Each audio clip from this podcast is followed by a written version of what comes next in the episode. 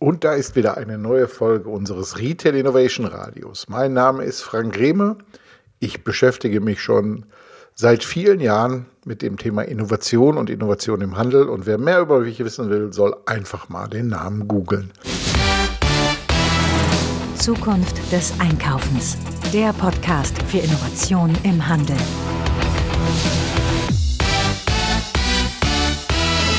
Aber ich möchte euch um etwas bitten, nämlich um jetzt mal einmal kurz zuzuhören. Bei uns auf Zukunft des Einkaufens kann man nicht nur werben, sondern man kann uns auch unterstützen und das sogar ohne Geld. Wenn ihr unser Format gut findet, dann abonniert doch unser Newsletter, gebt uns möglichst viele Sterne in dem Podcatcher, in dem ihr uns immer hört oder Ihr könnt auch euren Kolleginnen und Kollegen von uns erzählen, dass sie auch von uns erfahren und möglicherweise auch unser Format folgen. Wer mehr tun will, der kann auf unsere Webseite gehen. Da gibt es den Part Unterstützer ganz oben in der Menüleiste. Und da gibt es einen Unterstützerbereich und da könnt ihr uns kleine Beträge in den Hut werfen und bekommt dafür auch einige Goodies. Schaut mal nach und wir würden uns freuen, wenn ihr an der Stelle weitermacht. Ansonsten äh, kann man uns, also unsere ganzen Autoren hier auch gerne für Vorträge buchen. Die sind gerne bereit und kommen auch gerne bei euch vorbei. Aber jetzt geht's zum Interview. Feuerfrei. Los geht's. Ja, Zukunft des Einkaufens Podcast. Ich habe hier einen ganz, ganz besonderen Gast, über den ich mich richtig gefreut habe, denn wir haben uns auf einer Veranstaltung in Dresden getroffen und danach einige Mails hin und her geschickt. Und ich bin so froh, ihn für meinen Podcast gewinnen zu können. Ronny Rühle sitzt mir jetzt gegenüber. Hallo Ronny, grüß dich. Hallo, grüß dich. Freut mich ebenfalls, dass wir uns kennenlernen durften in Dresden. Ja, Ronny, ein paar Worte für unsere Hörerinnen und Hörer zu dir. Was ähm, machst du und womit beschäftigst du dich? Äh, und vor allen Dingen, was ist so deine aktuelle Tagesform? Ähm, ich bin seit äh, nunmehr 32 Jahren Einzelhändler, Textileinzelhändler. Ähm, und meine Tagesform besteht eigentlich darin, sowohl das stationäre als auch das Online-Geschäft ordentlich auf die Spur zu bekommen. Und da, ja, da gibt es eben einige Herausforderungen, die es eben tagtäglich zu meistern gibt. Aber ich sehe die Herausforderungen eben nicht ähm, im negativen, sondern eher im positiven Sinne, um dort der Sache gerecht zu werden. Ja, und du sitzt wo? Ich sitze in Großenhain, das ist 30 Kilometer nördlich äh, von Dresden, in, ähm, ja, ich nenne es mal so in einem schmucken ähm, Mittel- oder Kleinstädtchen, ähm, was Gott sei Dank noch einen, einen vitalen Stadtkern hat und auch eine sehr aktive Händlerschaft aktive Händlerschaft, das ist eigentlich das Zauberwort, ne? denn äh, da passen zwei Dinge ja zusammen, die du jetzt gesagt hast, da aktiv, aktive Händlerschaft und eine noch gut belebte Innenstadt. Richtig, das ist ähm, ein aktuelles Beispiel. Wir hatten, das ist bei uns traditionell schon seit sehr vielen Jahren so, am ähm, ersten Oktoberwochenende ist bei uns der sogenannte Bauernmarkt. Klingt etwas antiquiert, ist aber von den Kunden äh, mittlerweile als schon als Highlight äh, adaptiert oder akzeptiert. Und die Innenstadt ähm, ist extrem, je nach Wettersituation natürlich extrem gefüllt. Und auch die Geschäfte profitieren davon sehr stark. Und ähm, am ersten Freitag im November findet der sogenannte ähm, Eink also Einkaufsnacht mit Feuerzauber statt. Also ich habe die Stadt ehrlich gesagt noch, ja, ich kann, kann mich gar nicht erinnern, ähm, schon lange nicht mehr so voll gesehen. Und die Geschäfte, also das Feedback von den Händlern war auch sehr zufrieden, äh, sehr zufriedene Kunden, sehr zufriedene Händler. Also sozusagen eine Win-Win-Situation für alle. Und in dem Zusammenhang möchte ich auch nochmal anmerken, dass es nicht alleine an den Händlern und an großen Händlern aktiv liegt, sondern an der Symbiose zwischen Händlern und vor allen Dingen, dass die Stadtverwaltung erkannt hat, dass eben eine vitale, ähm, ich sage jetzt mal interessante und lebendige Innenstadt letztendlich ein Wettbewerbsvorteil für die Stadt selbst ist. Also sie unterstützt uns dort massiv sowohl durch Manpower, durch Organisation, äh, durch den Stadtbauhof und so weiter.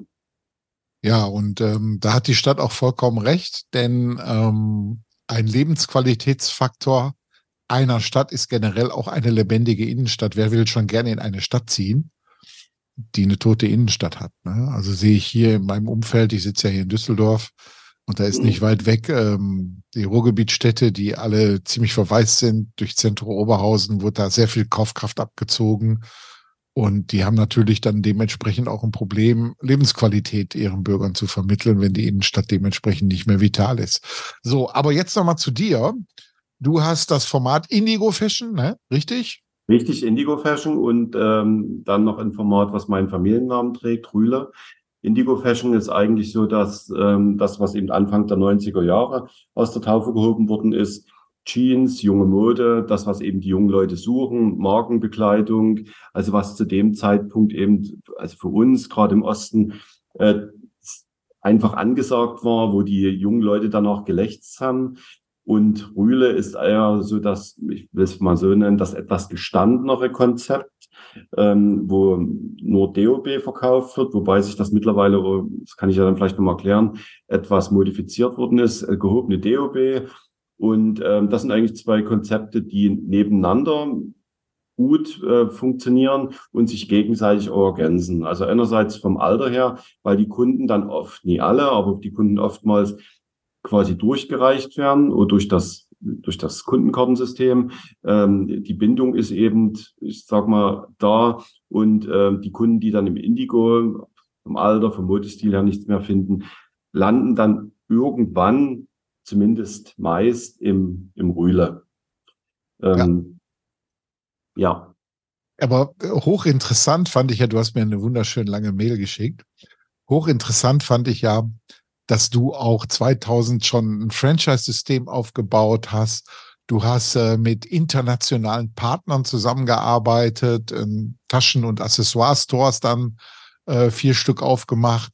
Dann äh, bist du hingegangen, hast das ganze Thema Online-Shop, also dass du Multi-Channel-Händler bist, dann auch dementsprechend rangebracht.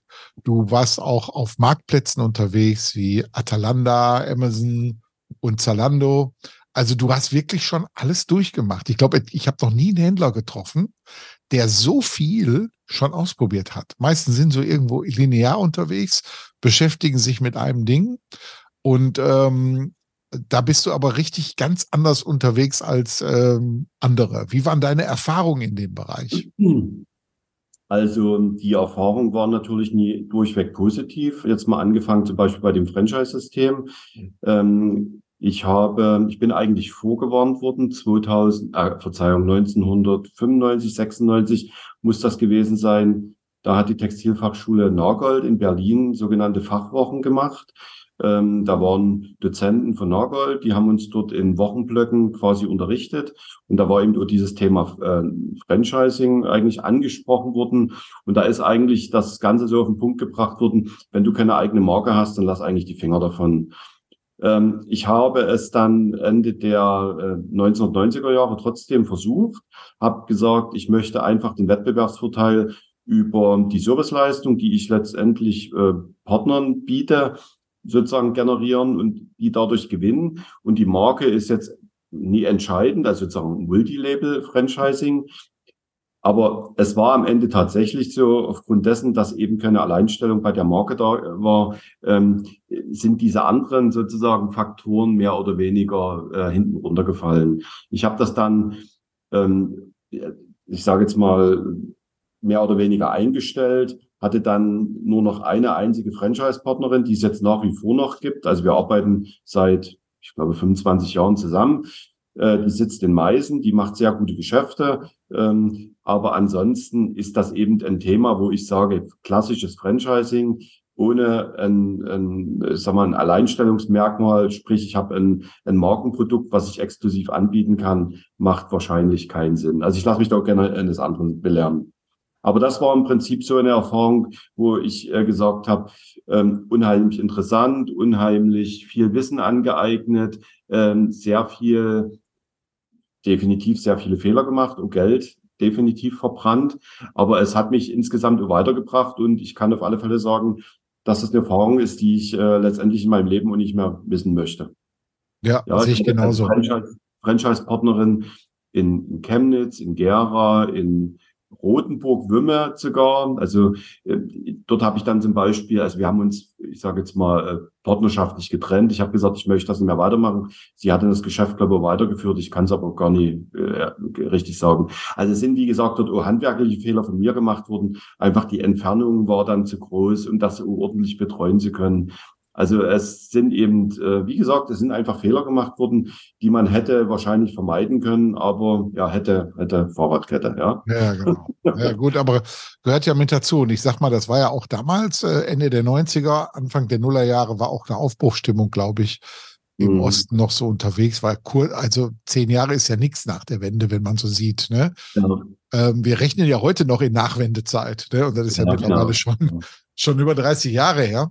Ja. Aber ähm, dann hast du ja auch ähm, mit ähm, einem türkischen Geschäftspartner, ja, wie ist die ja. Sache eigentlich zustande gekommen? Ähm, er hatte in der Nähe von, von Großenhain einen, einen Großhandel. Er war Geschäftsführer von dem Großhandel Taschenaccessoires. Und wir kannten oder haben uns dann, ich weiß gar nicht worüber, wir haben uns dann irgendwie mal kennengelernt. Ich glaube, über einen Zeitungsartikel hatte ich von ihm gelesen, hatte dann Kontakt mit ihm aufgenommen. Wir hatten uns so, ich sage jetzt mal, als sympathisch empfunden, was ja eigentlich für so eine geschäftliche Beziehung uh, wichtig ist. Das lief dann, plänkelte dann so, ich glaube, zwei Jahre so hin. Und irgendwann sind wir beide dann mal auf die Idee gekommen, haben gesagt, du, ich habe das Handels-Know-how, du hast das Großhandels-Know-how du bist in China unterwegs, du kannst im Prinzip sozusagen äh, das Sourcing machen und ich kümmere mich im Prinzip äh, um die Standorte, ums Personal und so weiter. Und das haben wir ähm, dann irgendwann haben wir gesagt, so, wir greifen jetzt an. Wir haben uns dann eigentlich das so strategisch ähm, letztendlich ausgemalt, wie das mal werden sollte. Wir machen nur Senderstandorte, die für uns gut zu handeln sind, die in einem relativ nahen Umfeld liegen, haben dann angefangen im Elbepark in Dresden. Das ist ein sehr großer, sehr großes Einkaufszentrum. Ähm, als Komplementär ist dann eben Ikea und, und Höfner. Also ist ja ein Höfner oder Kriegerzentrum. Ne? Und ähm, das war das erste. Das war eigentlich ganz erfolgreich. Dann sind wir nach Bautzen gegangen, ins Kornmarktcenter ECE, dann Chemnitz, Sachsenallee und der Altmarktgalerie.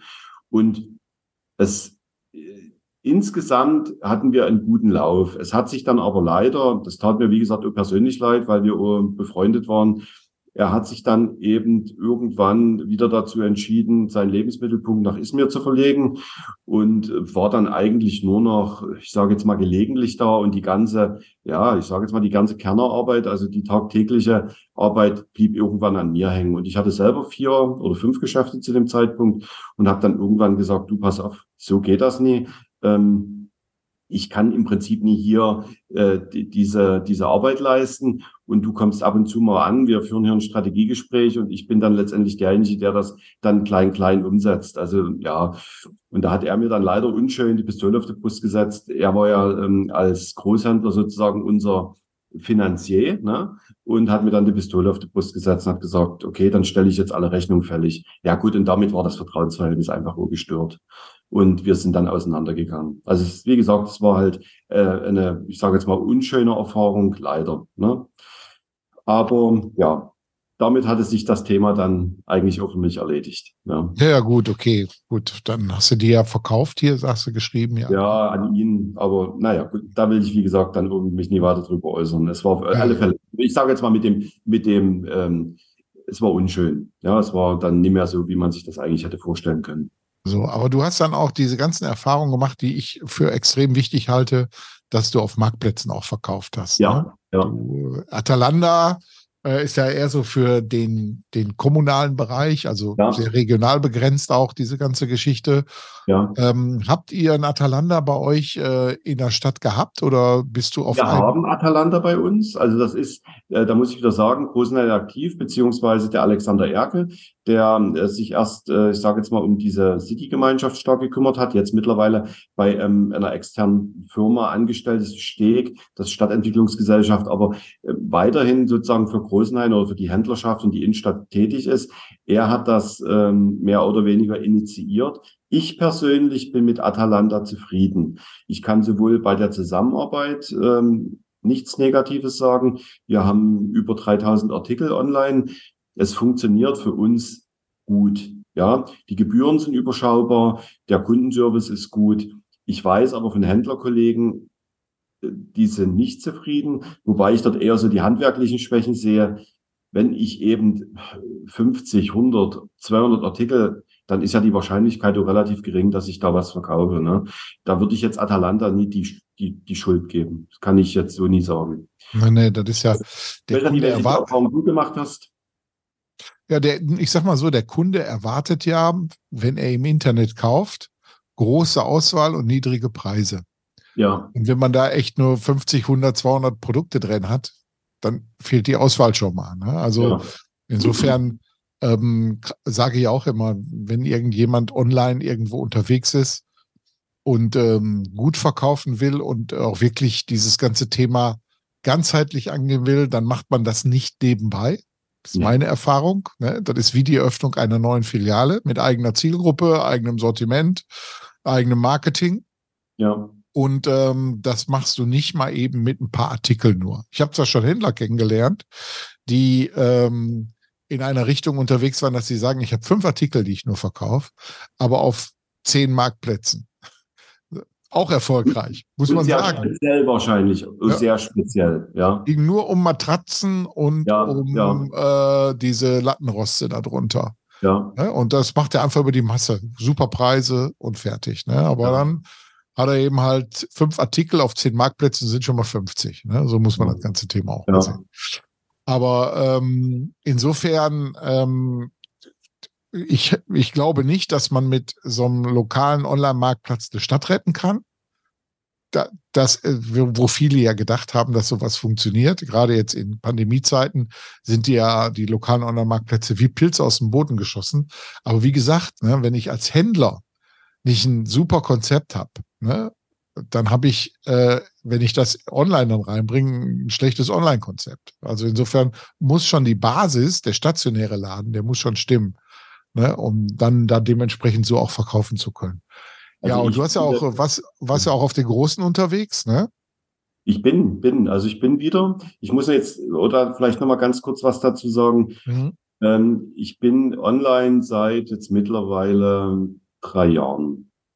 Ähm, hatte natürlich in den Pandemiezeiten, so wie wahrscheinlich viele, mit Zalando ähm, zusammengearbeitet, begonnen. Ja, das war ja so ein großer Hype. Aber das ist eigentlich äh, eine Möglichkeit, um, ich sage jetzt mal, viel Wind um nichts. Ne? Also DHL ist auf alle Fälle jemand, der oder eine Firma, die davon extrem profitiert, durch das Pakete hin und her schicken. Ähm, Zalando sicherlich, weil es ja ein Provisionsmodell ist. Aber ansonsten für einen Händler, ich denke eher sehr schwierig zumal die äh, Returnquote sehr hoch ist, ähm, die, die Rückgabefristen äh, unverschämt, ja, also 90 Tage. Ich weiß nicht, wer auf so eine, so eine merkwürdige Idee kommt. Äh, wer lässt 90 Tage die Sachen irgendwo im Karton liegen? Ne?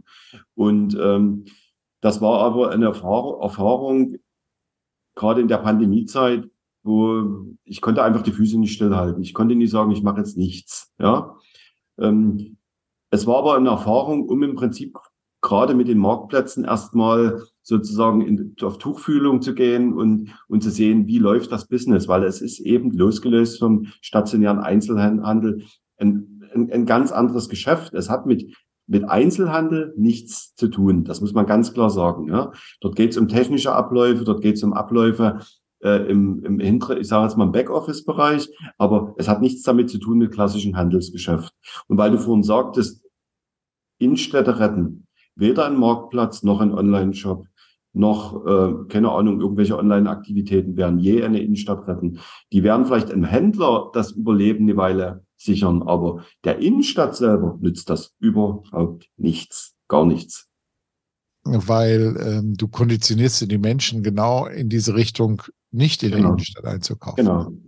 Und ich äh. generiere keine, ich generiere ja für die Innenstadt keine Frequenz. Das muss man auch ganz klar sagen. Ich habe ja einen Online-Shop jetzt auch seit drei Jahren. Ich denke, der ist sehr professionell und es war sicherlich, äh, es schwang sicherlich ähm, der Glaube mit, dass der eine oder andere Kunde, ja, regelmäßig oder weniger regelmäßig über den Online-Shop, Click and Collect und so weiter, das ist wirklich marginal. 90 Prozent der Umsätze werden bei uns in alten Bundesländern generiert, warum auch immer. Ja. zehn Prozent ungefähr in den neuen Bundesländern. Ich tue es immer noch so klassifizieren. Ne? Mhm. Warum das so ist, kann ich ehrlich gesagt nicht sagen. Und die eigenen Kunden, ach, das ist vielleicht ein Prozent, die dann mal sagen, Click and Collect oder ich sehe auch den Vorteil, das ist für mich jetzt ein, ein großer Vorteil, die Kunden, und das kriege ich immer wieder gespiegelt, auch im Kundengespräch, wenn ich im Laden bin, dass sie sagen, ja, ja, das habe ich schon in der Kunden-App gesehen, das habe ich mir schon angeguckt, da weiß ich schon Bescheid.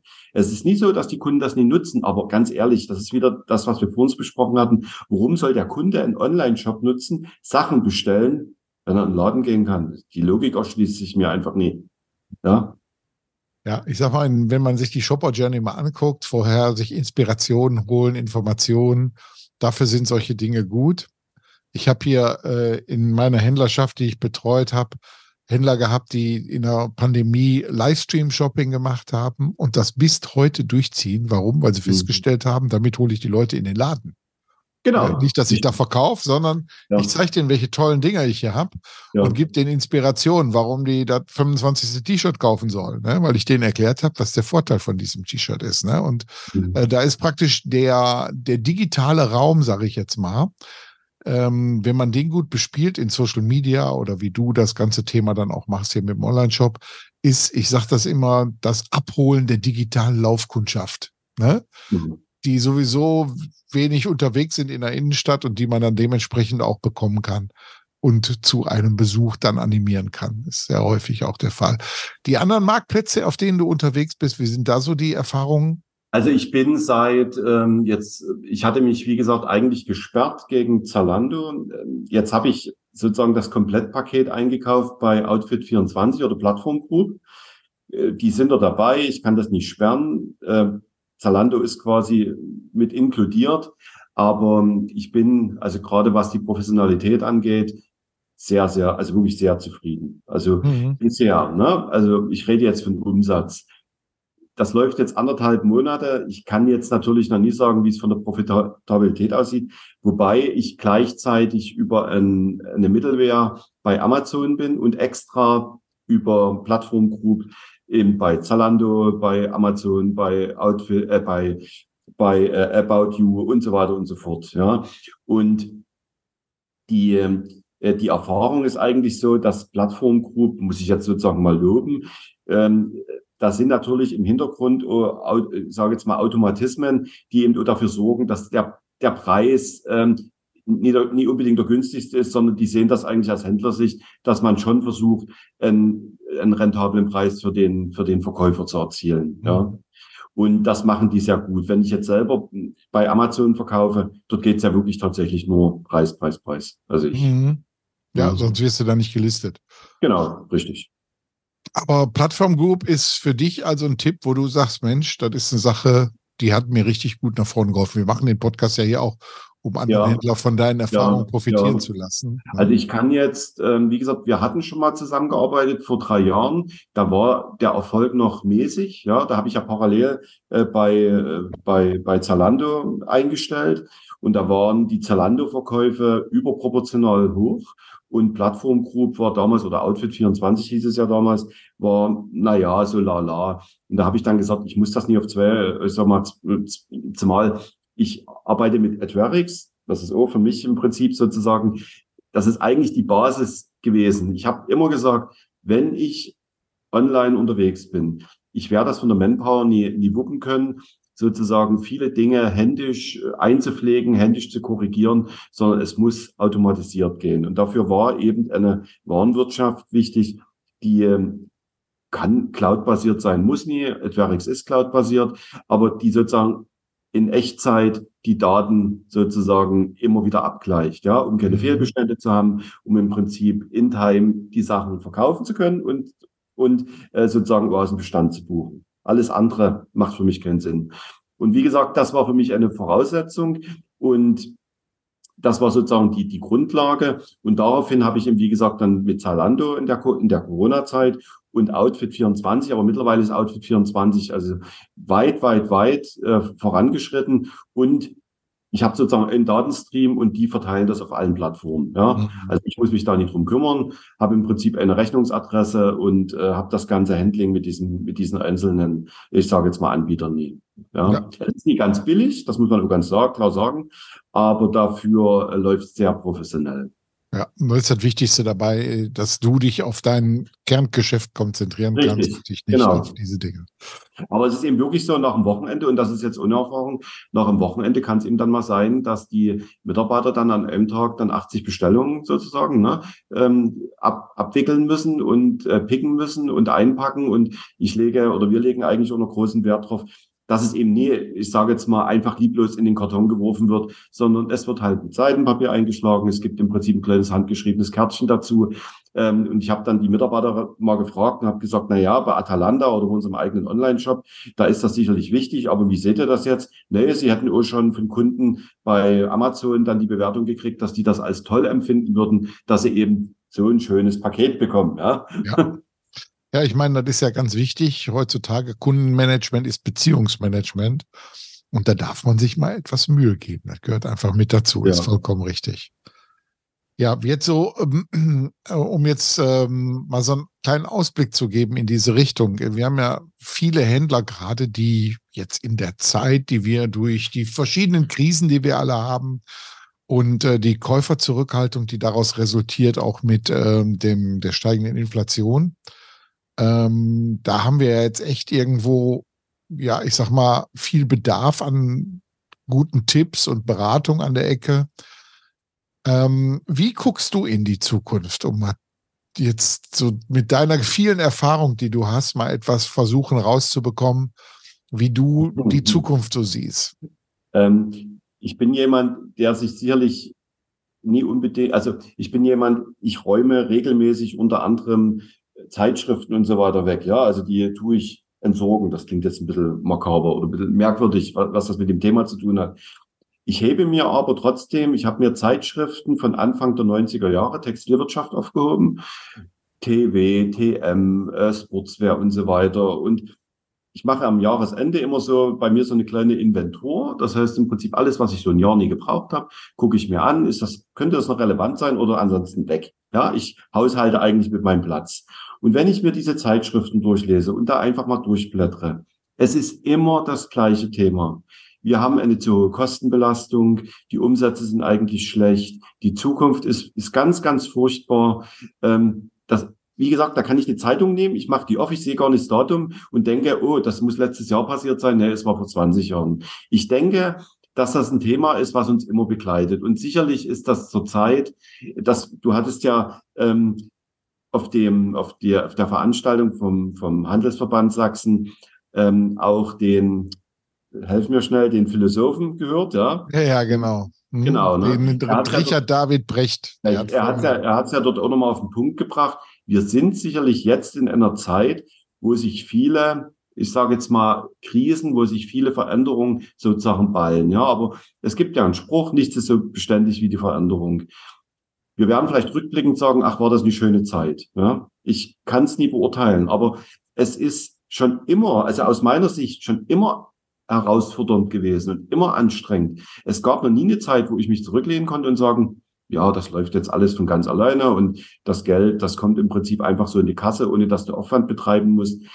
Ich sehe die Zukunft ähm, eigentlich nie rosarot. Ich sehe sie eigentlich so, dass es wird genauso anstrengend, herausfordernd sein, wie es schon immer gewesen ist. Es ist immer eine Zeit für Unternehmer und nie für jene, für welche, die einfach sagen, das läuft schon irgendwie. Ja, das läuft doch irgendwie und das kann doch irgendwie gut laufen. Ne? Man sieht es jetzt bei dem Benko, der ist hochgejubelt worden, zehn Jahre lang fast. Ja, und jetzt gibt es einen großen Knall und alle sagen, ich habe es ja eigentlich kommen sehen. Ja, aber es wird immer so sein, dass und ich sehe die eigentlich die Chance, ja, aber das ist eben mit Aufwand und mit Arbeit verbunden. Ich sehe die Chance wirklich für Unternehmer, die sagen, ich bin an einem Standort, der Standort ist meines Erachtens gut, der hat Potenzial und dort bin ich Einzelhändler und dort spiele ich sozusagen die individuelle Klaviatur. Und da brauche ich eigentlich keinen Online-Shop. Ich muss online unterwegs sein, das ist keine Frage.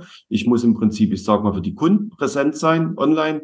Aber wenn ich sozusagen im echten Leben für die Kunden im Prinzip, ich sage jetzt mal, ein Kümmerer bin, jemand, der das mit Überzeugung macht und der das auch mit Herzblut macht, wäre ich egal, ob Gastronomie, ob das Handel ist, ob das im Prinzip Dienstleistungen sind, ich werde Erfolg haben. Aber ich muss das Wichtigste, was wir eben haben, unsere Lebenszeit, die muss ich investieren. Wenn ich das nie mache, dann werde ich keine Chance haben. Und deswegen sehe ich auch so ein bisschen, ich sage jetzt mal nicht schwarz, aber Filialisten, die einfach nur Ware verkaufen, sehe ich ein Problem, ja, weil wir haben das Personalproblem und das wird sich auf, auf kurz oder lang und das wird sich eigentlich meines Erachtens überhaupt nicht mehr ändern. Wir haben das Personalproblem und äh, die Fluktuation ist sehr, sehr hoch. Ich kann es, weiß ich nicht, über was für Bindungsmaßnahmen ich das hinkriege, aber das wird immer ein Thema bleiben, ja. Und die Bindung im, im Einzelhandel passiert über Menschen nie über Ware, weil die Ware ist verfügbar überall. Da muss ich in keinen Laden gehen und keine Stadt gehen. Ja, hm, ja absolut. Also das heißt also, der uralte Satz, Handel ist Wandel, der gilt immer, ne? egal wie. Ja. Und ich äh, wage immer mal zu behaupten, das, was man früher an der Wursttheke immer gesagt bekam, darf es etwas mehr sein, gilt jetzt für die Händler selber. Man muss eben halt mal ein bisschen mehr tun, ja, und ne, ja. mehr will ich gar nicht sagen, sondern Dinge anders machen. Ne? Das Thema Marketing hat sich verändert, viel, viel mehr in den digitalen Raum rein. Und das ist so die Herausforderung, die da ist.